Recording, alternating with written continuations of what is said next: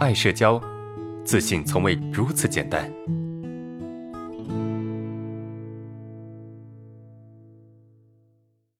老师你好，我是一名在校学生。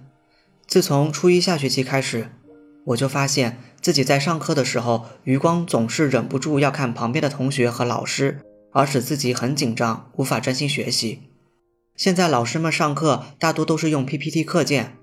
上课的时候，老师会在讲台一旁看着我们读 PPT 课件内容，而我的注意力却始终无法集中去看，而是用余光去看旁边的老师，也使得老师不自然，跟我的相处非常的尴尬，我的学习成绩也一落千丈。老师在讲台上讲课时，我不知道自己的目光到底该看老师的哪里。一直看着老师的眼睛会让老师很不舒服，一直低着头也会让老师觉得我不认真听课，感觉看也不好，不看也不好，真的非常的痛苦。这个情况从我初一下学期到现在已经有三年了，这一路上我也是煎熬着挺过来的。现在到了高中一年级，症状还是一样，这使我无法应对高中繁重的学习生活。我希望老师能够给我一些建议。让我改变现在的状况，谢谢。这位爱社交的新学员，你好，我是爱社交的心理咨询师知心。我很能理解有这种强迫行为的感受是什么样的，因为我曾经也有过类似短暂的经历，所以我特别能够理解那种看也不是，不看也不是的纠结和矛盾。这种矛盾所带来的感受，一定是让人非常的左右为难，感觉特别的痛苦。我以自己的经验来看，我们要解决这个问题，可能需要先去了解问题本身是什么样的。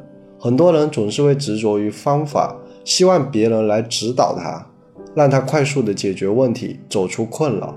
但是我想说的是，如果你连你自己的问题都没有搞明白，那你又怎么会找到对的方法呢？甚至可能你所谓的方法，是在让你的问题变得越来越严重。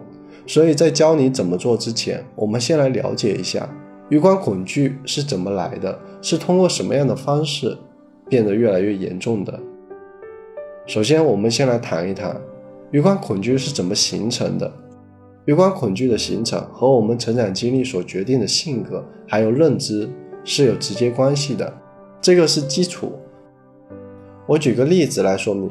比如一个人从小就被教育有和性相关的想法是不道德的，是可耻的，甚至是需要被谴责的，那么他就会对性有很强烈的排斥。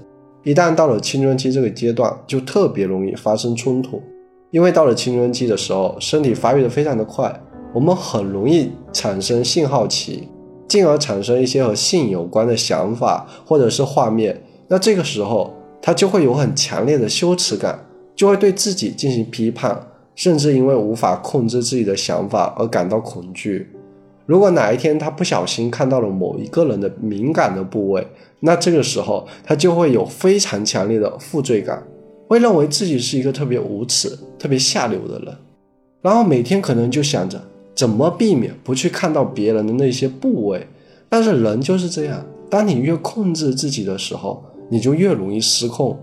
你可能就会不自觉的又看了别人的那些部位，那他可能就不断的在重复看和不看的这两个行为，慢慢的甚至演变为一种无法控制的症状。所以你需要去思考一下，你的余光最早是在什么时候产生的，当时的情境是什么样的，然后去找到引发你余光的核心想法是什么，再用现在客观的想法去修正它。我相信，只要你了解了问题是什么，你的恐惧一定是会有所缓解的。因为未知的东西对于我们来说才是最让人恐惧的。然后，我们要来了解一下问题是怎么在这个过程中变得越来越严重的，在这个过程中发生了一些什么。这其中最关键的，其实就是我们的注意力。就比如说，你现在不知道你有没有意识到，你一直在纠结看或者不看这个问题。而不管你是看还是不看，其实你的注意力一直都在你的余光的问题上，你一直在关注着你的余光，每天在这个问题上消耗了大量的时间和精力，然后你的生活和学习也因此出现了问题，而且你当下的行为会引发一种反应，在心理学上叫做精神交互作用，也就是注意力和感觉相互作用。你现在就可以尝试一下，把你的注意力集中在你身体的某个部位，然后五分钟之后，你看一看会不会有奇怪的感觉出现。我们的余光恐惧就是在注意力和感觉的交互作用之下，不断的被增强。你可以回想一下，刚开始的时候，你的余光问题是不是出现的频率还比较少？然后因为你每天都会去想，慢慢的变得越来越多，最后你好像发现自己控制不了了。所以你为此感到特别的恐惧和绝望。那最后关于你的余光问题，我给出以下的几点建议，希望可以帮助到你。第一，我们必须根据客观现实去判断一下我们自己的想法有没有问题，因为你的想法是你的成长经历所决定的，但是它不一定就符合客观现实。在你看来对的，未必在别人看来它就是对的。我举一个例子。一个从小生活在暴力中的孩子，只有依靠暴力才能保护自己。那长大之后，他是不是也会认为只有暴力才能保护他？那他的这种想法是不是会成为他社交中的一种障碍？我相信，在当下的这个社会中，大多数人是不会喜欢有暴力倾向的人。所以你需要判断一下，你的想法在当下究竟对不对，究竟是不是合适的？就比如你这里提到的。你觉得你的眼神影响了老师上课？我认为这是不太符合客观现实的，所以我希望你可以去注意或者察觉一下你的这个想法究竟对不对。第二，用察觉和提醒去打破精神交互作用所造成的恶性循环，因为你一直都跟着你自己的想法和感觉去走，一直让自己陷入在这种恐惧里。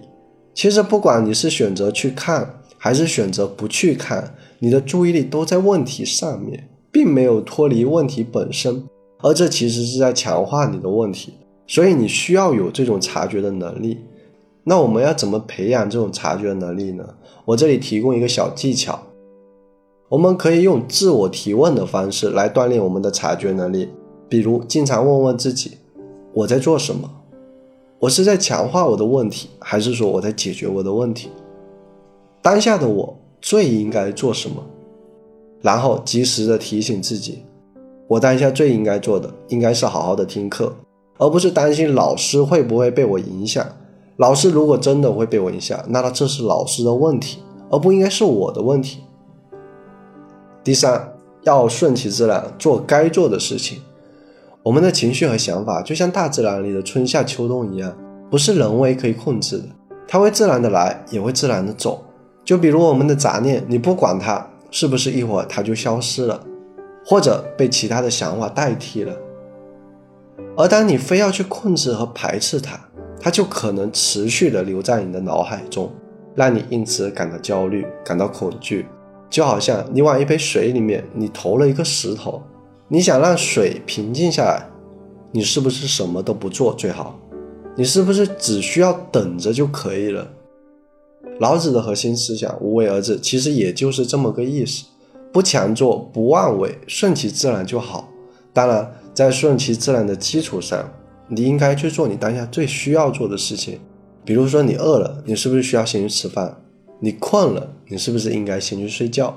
你饭也不吃，觉也不睡，每天就担心这个，担心那个，那你的身体一定是会越来越差。如果你最重要的身体都变差了，那是不是本末倒置了？所以我希望你可以把你的时间和精力用在我们该做的事情上，及时的把这些事情都做好。我是知心，很高兴能够帮助你。